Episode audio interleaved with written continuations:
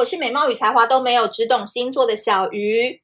呃，上一集我们讲完了双子座五个秘密当中的三个秘密，那接下来这一集我们要讲的就是最后两个秘密啦，同时也是你们最 care 的，就是如果我喜欢一个双子座，我要怎么 get 到他，或者是双子座到底喜欢怎么样的人，我要怎么样长期可以跟双子座这么漂浮不定的人维持一个稳定的关系呢？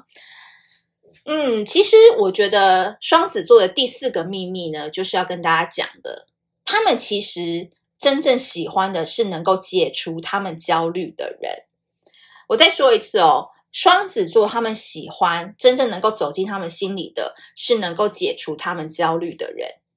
因为这边就是有一个误区，可能大家也要多多的去思考一下，你是不是是不是对双子座都有这样子的误判？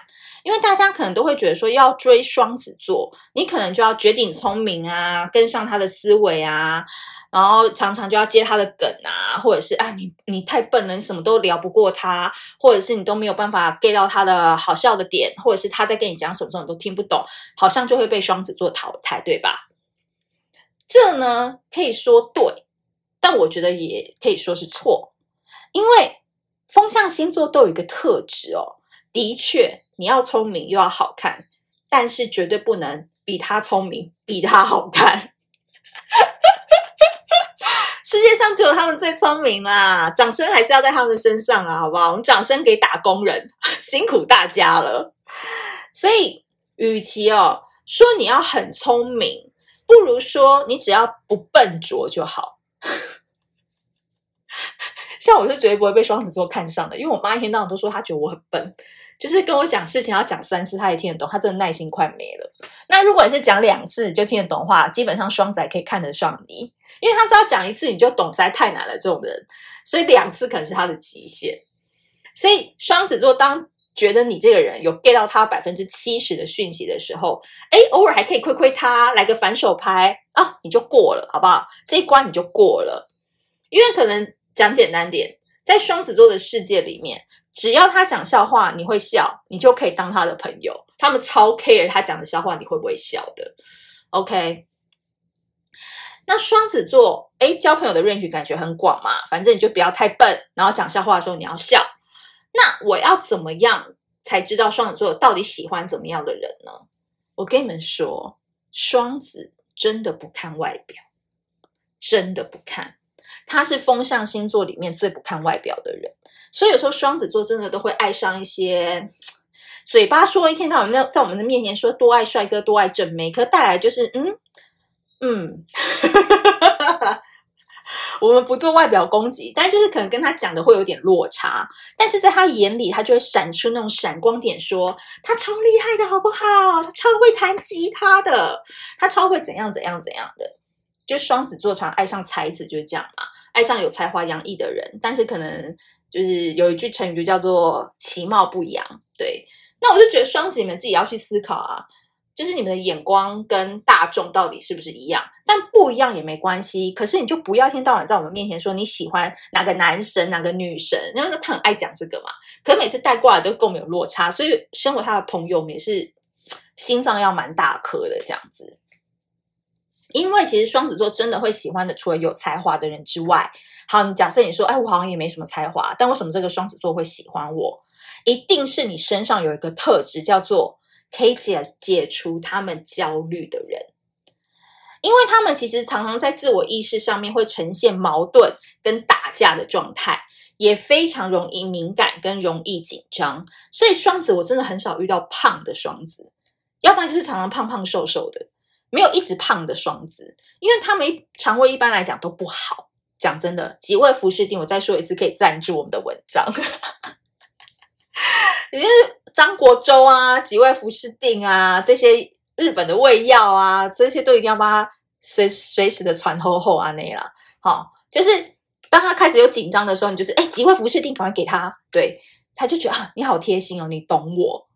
所以双子座是一个，如果你是一个可以帮他。提前想好方案呐、啊，在他思想打架的时候，帮助他辨别情绪啊，告诉他说：“你现在放松，你会更好看啊。”双子座基本上就离不开你了，就是他们因为双子处女嘛，然后射手、双鱼啊，这些人都是资讯狂，就是他们一直觉得自己如果在资讯上跟不上大家，或大家知道的事情我不知道的话，就会非常的焦虑。或是我跟你讲，双子座很操俗啦，唉，他们就是也会很怕说自己没准备好，看不出来吧？你以为双子都很自信吗？完全没有，他们就是上场前都是一个操俗啦。所以，如果你是一个可以让他安心、稳重如山的人的代表的话，基本上双子就会跟你在一起相处的时间会比较好，有点像是一个避风港啦、取暖的角色。OK，最后一个要怎么样依赖双子座，是我们今天最后一个秘密。我先从他工作这边开始谈起好了。我觉得双子座的人其实不太能当老板，因为他如果身边没有一个像前面讲的稳重如山的人，可以帮他稳住一切的话，他常常在打架。所以改来改去的，下面跟着他做事会非常痛苦。但我觉得他比较适合当那种新创公司的体验长。这也是我最近看商周的杂志，就是说最近也很多新职位的产生，因为时代的改变。那体验长呢，简言之就是说，依照产品上市前去找通路跟顾客体验完以后，再转交给公司做整体的行销规划。那这个新时代的职位就可以交给双子座去做。因为所有的风象星座哦，你要他在一个工作上持久的话，他都必须靠兴趣去维持自己的工作热情。所以，同样的，我必须说，其实双子座蛮喜欢帮人家解决问题的。你不要以为他都是来捣乱的。我跟你讲，双子座真的太容易，因为“双子”这两个字在 社会的评价上，可能都会觉得他来乱的这样子。但在小鱼星座，我帮他今天平平反一下好了。我跟你讲，双子喜欢帮你解决问题，但他可能不会主动帮你哦。对哦，你不要以为双子座都是那种人人好人人要，不是哦。那你要主动去找他。那双子座什么时候可以派上用场呢？当然，第一个他们很会变通嘛，快速的反应，关键时刻上场反而会变得蛮稳重的。诶，这件事情真的很妙，就是他们还没上场前，真的觉得说哇，猪队友一直在那边跟我说他很紧张，一直说他怎样怎样怎样，然后你就会蛮担心他的。结果他一上台，生龙活虎。看见舞台就发光，这就是双子座。所以在某种程度上，双子座只要有舞台，他就会很会鼓动、煽动人心。所以，蛮多政治人物的都是双子座，你们可以仔细去查一下。因为其实政治人物有一个很重要的特点嘛，要懂得人心，懂得人性，要怎么样知道抓住你的心。所以呢，要看到双子座的好，通常都是在关键危急时刻，他跳出来救大家，给出一个很有趣或可以马上变通的方案的时候，你就会发现说，哎，原来双子座这个家伙不是只会打嘴炮诶，厉害吧？但是我觉得最后最后提醒哦，这也是双子座在生日的时候，我给你们一个小小的礼物，也是所有正在扶持双子座长大的双子眷属们。你们要好好听接下来的话，因为其实我觉得双子座他们比天秤座更需要平衡。天秤很喜欢讲平衡这两个字，对不对？但是他有意识，天秤的失衡，他只要稍微一个天平歪了一边，他马上就会赶快去调整。所以他一直用为了要让自己处于在一个恒温，然后呢，保持一个非常稳定的状态，他随时会调整自己的脚步。比如说你凶，他就软。你软他就凶，类似这样子的概念。但双子不是哦，双子就是两个人格嘛。一旦失衡，他就会走上人性毁灭之路。你们有看过二十四个比例？比如说老师要出来的时候，他就会把谁给压下去，对不对？就是有那种概念。比如说，好，你今天敢背叛我，我现在就要成为恶魔，所以他就走上恶魔那条路，他的天使就会被恶魔给压死。所以协助一个双子座走正途哦。堂堂正正的守法的、守公约的去往马路边走是非常重要的。你千万不要让一个双子突然冲去马路中央，然后遭受到危难。他们真的有时候暴冲起来是非常非常可怕的。